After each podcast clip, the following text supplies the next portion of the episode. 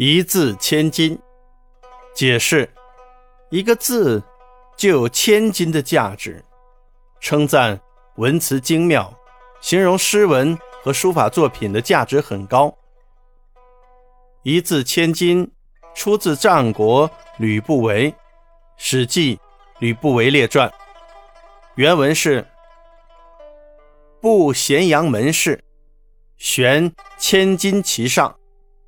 言诸侯游士宾客有能增损一字者，与千金。战国末期，大商人吕不韦不惜花千金，把在赵国做人质的秦国王子异人立为秦国国君。异人当了秦王之后，为报答吕不韦的恩德，封吕不韦为丞相。吕不韦。知道自己由商人摇身一变成为了丞相，政治资历太浅，不能使文武百官信服，因而他大伤脑筋，召集门客商议怎样能使百官信服。有人提议利用战争灭掉几个国家，用战功来树立威信，但是这样做的话风险很大，万一失败。还要背负很重的责任。有门客提议，孔子的名声很好，那是因为他写了部《春秋》；孙武能当上吴国的大将，是因为吴王先看了他写的《孙子兵法》。我们为什么不能写部书，扬名天下呢？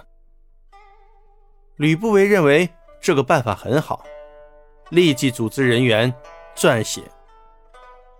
吕不韦的三百门客很快写出了一部书，叫《吕氏春秋》。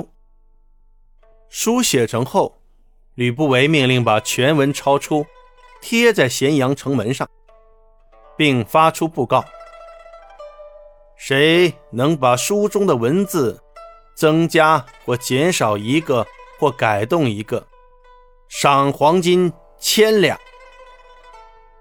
布告贴出很久。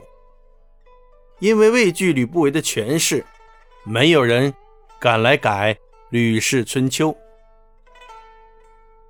一字千金，近义词，字字珠玑；反义词，一文不值。